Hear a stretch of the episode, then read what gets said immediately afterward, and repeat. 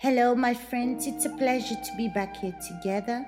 And we've been meditating in the book of Matthew, and it's been helping us, giving us directions.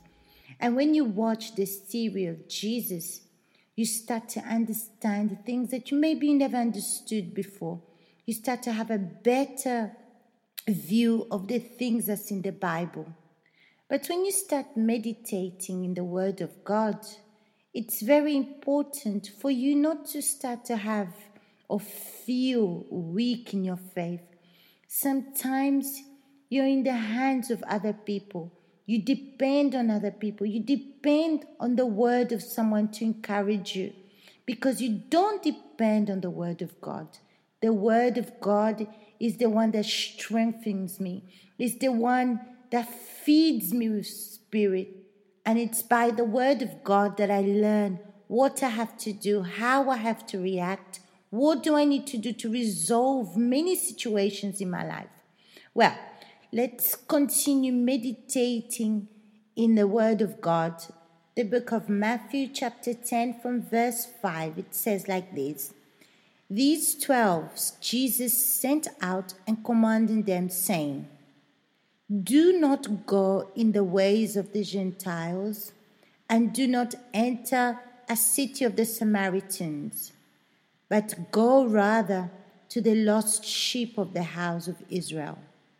And as you go, preach, saying, The kingdom of heaven is at hand. Well, last week I read a little bit of these verses, and I was thinking to myself, my goodness, I don't understand what these words says.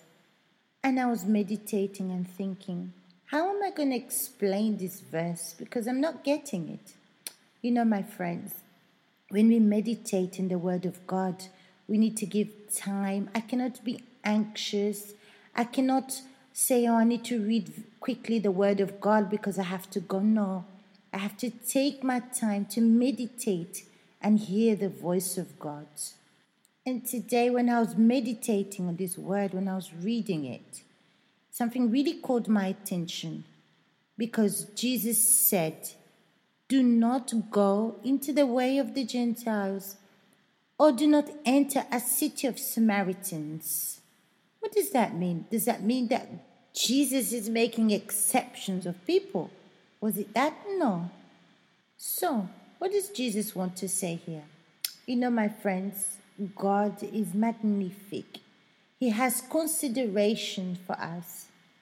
You know, when you have consideration, you take care of the person, you serve, even if it's difficult, even if it's you don't understand, or you don't even receive a reward, you serve.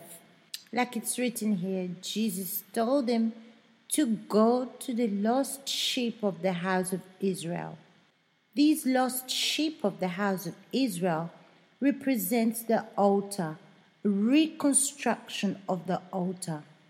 There's people that's in the church that comes to God and they've, they're completely lost, filled with evil eyes, filled with grudges, filled with heavy burdens of the problems of their lives. They're filled of unbelief, filled with problems. And even if they know the name of God or everything that God did in the past, their lives is still the same because these people saw the miracle of Jesus, saw everything that Jesus did, but they didn't believe. They preferred listening to the priests, the Pharisees, the scribes. And these scribes and Pharisees couldn't resolve their problems. That's why God, in His mercy, sent His Son, His only Son, to come and serve us. He wanted to show us that He's merciful and that He's ready to save those that believe from their sins. So you see this profound Jesus, this assurance and we see this clearly in this series and in meditating on the Word of God. You see the profile of Jesus. And he sent his 12 disciples to these lost sheep. That means he wants to reconstruct the altar first of those that were corrupted by the religious and those that had nothing to give to them. And here is the importance, my friend, of being a follower of Jesus without being religious. If you're religious, you don't give an example of life, and the people around you will continue being lost because you don't have a testimony. Your life does not speak. Your altar is not reconstructed. Reconstruction of the altar, that means our relationship with God. When we let our relationship with God contaminated by the evil thoughts, evil feelings, doubts, sometimes maybe you didn't receive your answer that you prayed for, and you start to feel discouraged. These things contaminate your relationship with God. You don't have any more time to speak to God. You start to distance yourself from Him. You're sad. You have grudges. You're always nervous. You always have problems dominating you and you keep all these things inside of you. You don't speak to God, you don't expose your situation to God and ask Him for help. You feel that God isn't just with you because you go to church, you give your tithe, you give your offering, and you do that religious prayer. You don't speak about what's going on inside of you. You don't speak about your weaknesses. You don't allow God to participate in your life. You're this kind of person who is superficial, that you just say words that you don't mean because you're used to just saying things like a religious person.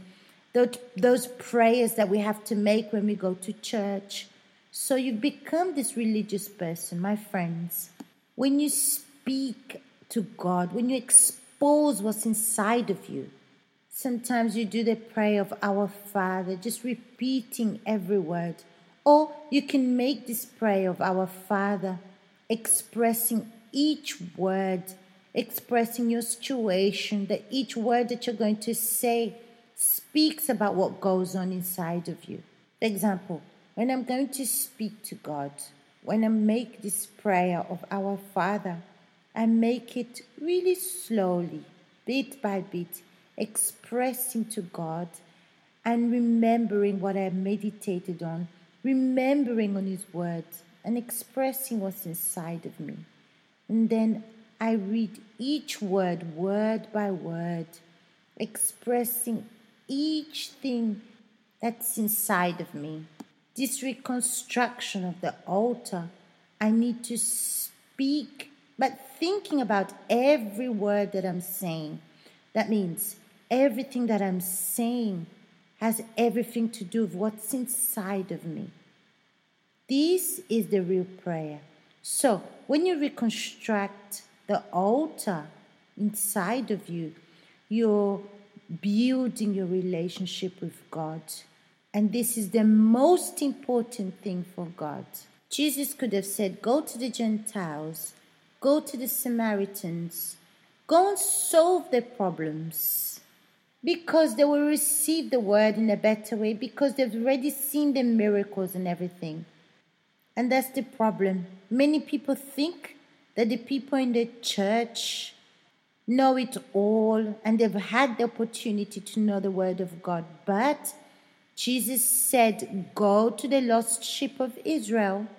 That means people that stopped constructing the altar to construct the altar for Baal, the devil. And look at this interesting. Jesus said, And you go preach, saying, The kingdom of God is at hand. Look how magnificent, how merciful God is. And He wants to give you a chance. And maybe you're in the church, my friend, and you're that kind of person that that repeats the words, tired to go to the church, tired to attend the meetings. You don't even know what else to say to God.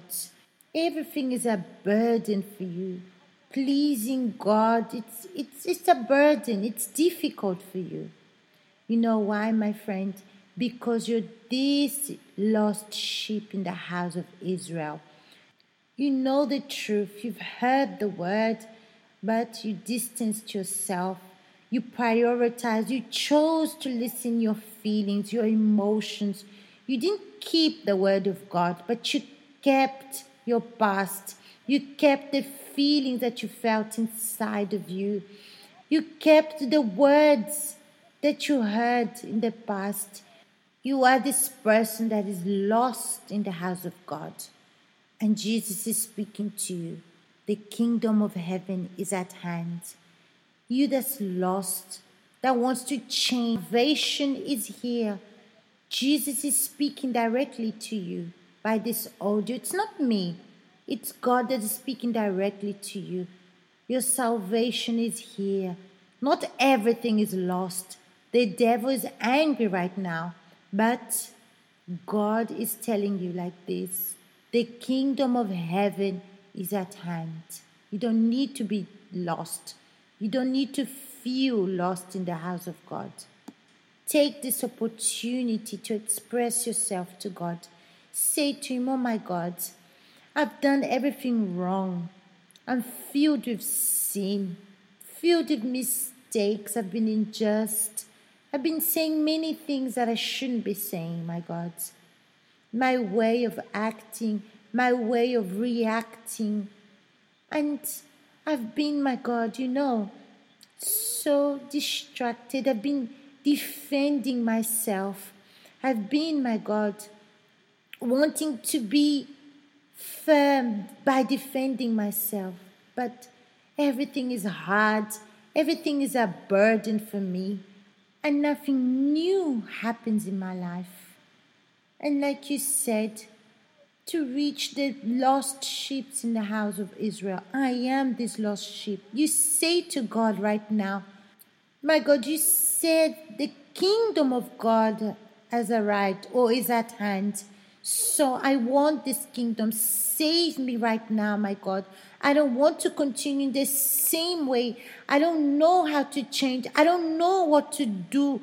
I don't even know what to say. But I ask you right now, my God, come and save me, my God, because I cry out to you, my God, because I've been living a life of hell. I've been going to the church. I've been giving my tithe and my offering. I've been evangelizing. I even tried to help other people, but I'm lost as well. I know I have no direction, Holy Spirit. I have doubts. I'm unbelieving. I have evil eyes. I don't want to continue like this. I want this to be removed inside of me. In Jesus Christ's name, you speak like this to God and you tell Him what's inside of you, my friend, and God is going to hear you and He's going to answer you right now and give you this joy, this relief, because today there was salvation in your life. My friends, be free right now because God is with you. And that's what pleases God, my friends.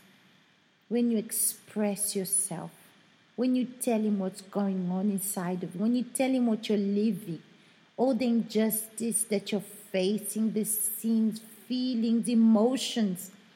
When you expose this to Him, this pleases Him.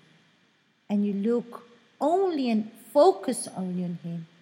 Speak to Him, depending and believing on what's just.